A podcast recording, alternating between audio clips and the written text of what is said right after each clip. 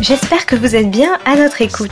Notre lunchtime en anglais continue avec la chronique Breaking Glass de Dennis Bro.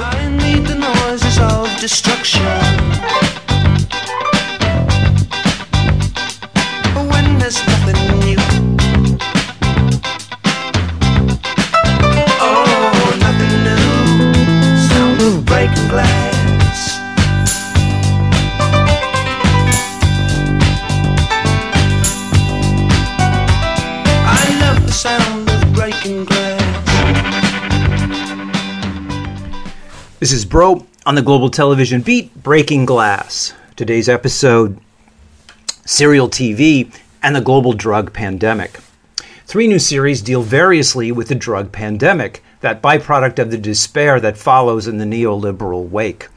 As opportunities shrink because of a global upward redistribution of wealth away from both the working and middle classes and the socially responsible agencies of the state, more people turn to the powerful opioid fentanyl, the old reliable cocaine in both its middle class, sniffed, and working and underclass, heated form as crack, and to new imagined drugs to remove that pain. These are the drugs du jour of three series Hightown, Amo, and Homecoming, which deal in various ways with the culture, lifestyle, and repressive mechanisms which surround their intake. However, because drugs are us- useful palliatives in societies that do not welcome change, for the most part, the series, while offering detailed descriptions of the problem of drugs, do not offer constructive solutions on how to eradicate them. Drug dealers in corporate suits, Homecoming.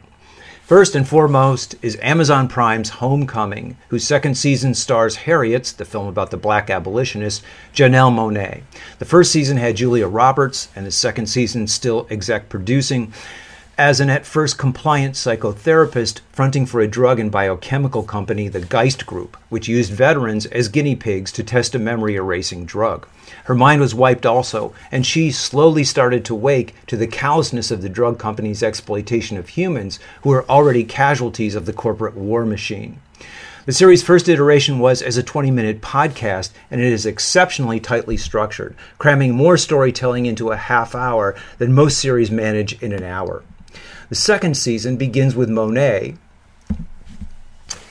also having lost her memory, waking in a rowboat and desperately attempting to piece together who she is and what has happened to her. There's a fractured storyline, somewhat on the order of the film Memento, that when ironed out is actually quite simple.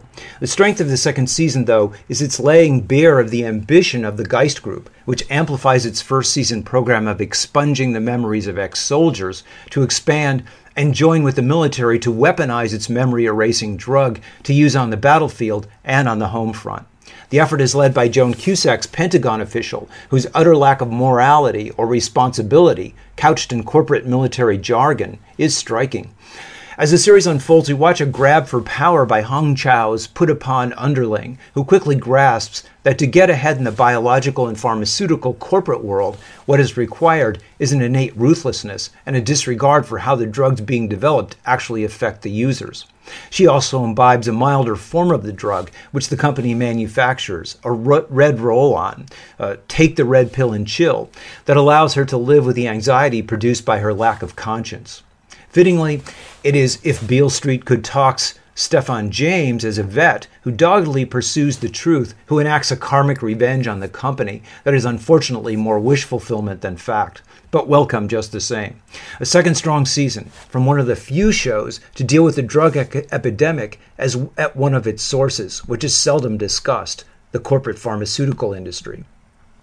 High times in Hightown.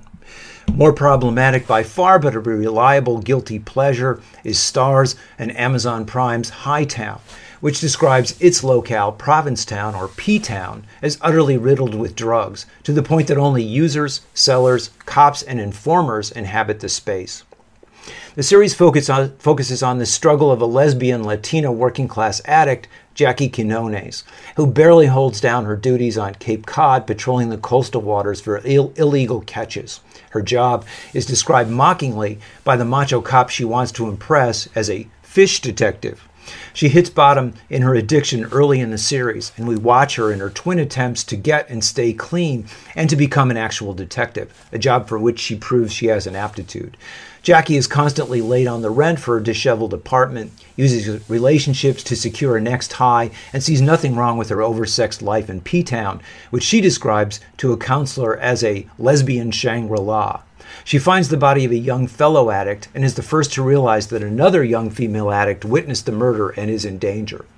The plot cleverly intermixes her struggle to move up in her career with the detritus of her addict life so that in tracking a lead on where the witness might be, she has to lie to a former lover to borrow her car and then drive carefully since her license has been suspended.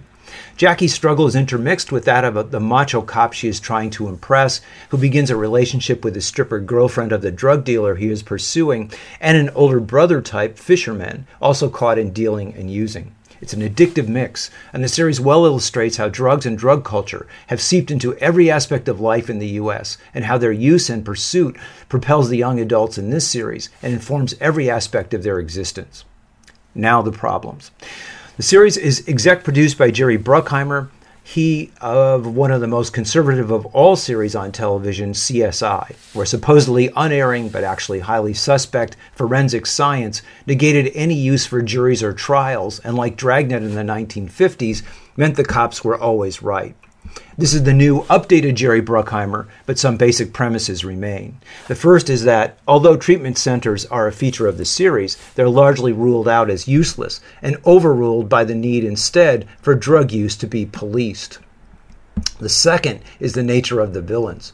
The series takes the daring tack of having black and Latino dealers as its heavies. Daring because Hollywood will usually throw Caucasian dealers in the mix so as not to draw flack. But here we have simply unadulterated racism.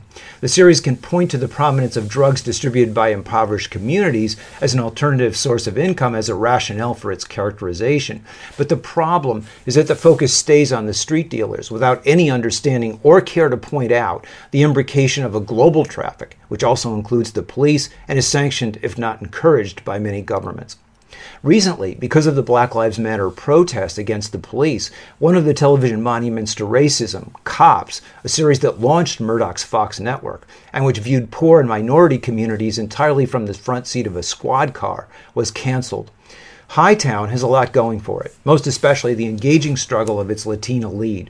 But it would be nice if it wised up and told some larger truths about how drug culture comes to be and why it is perpetuated, instead of sometimes falling back into CIA police supremacist mode.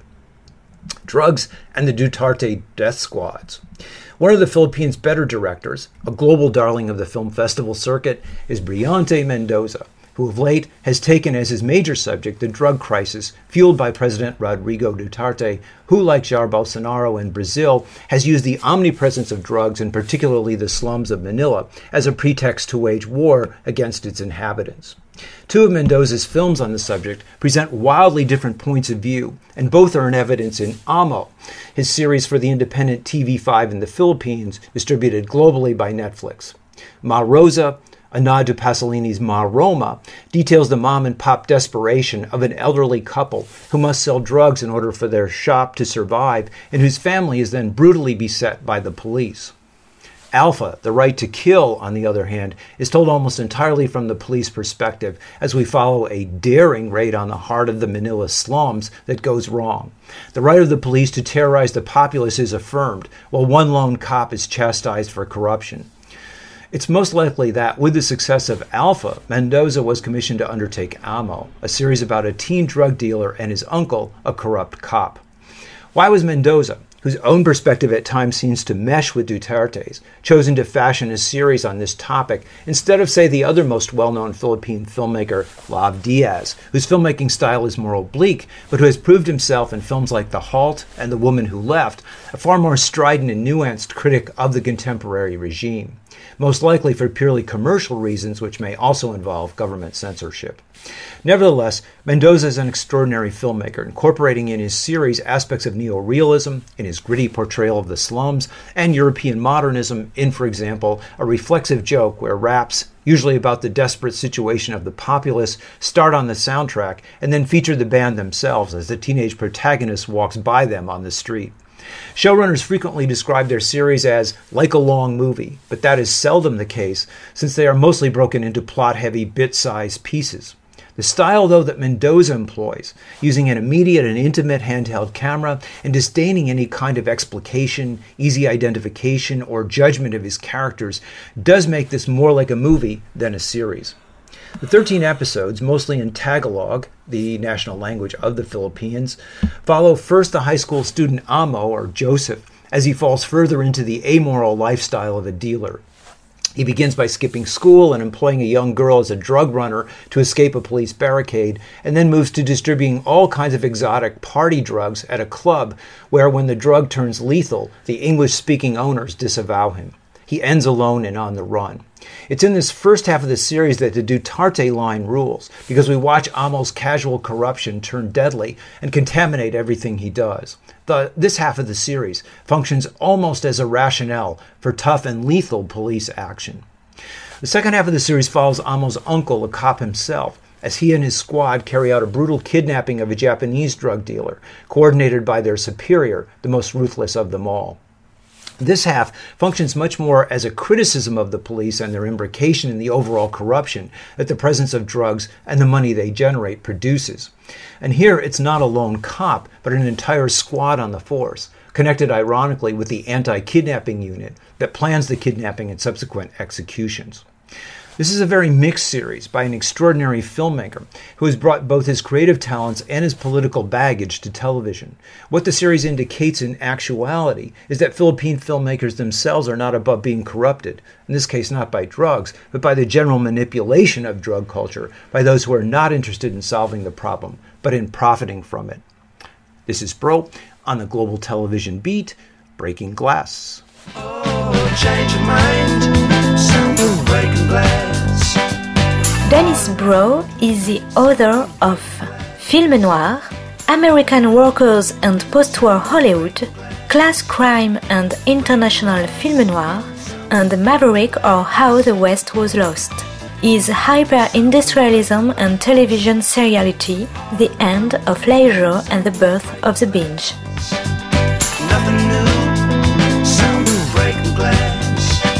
C'était Breaking Glass de Dennis Bro sur Art District. Très bonne suite de nos programmes, jazzistiques et artistiques, à notre écoute.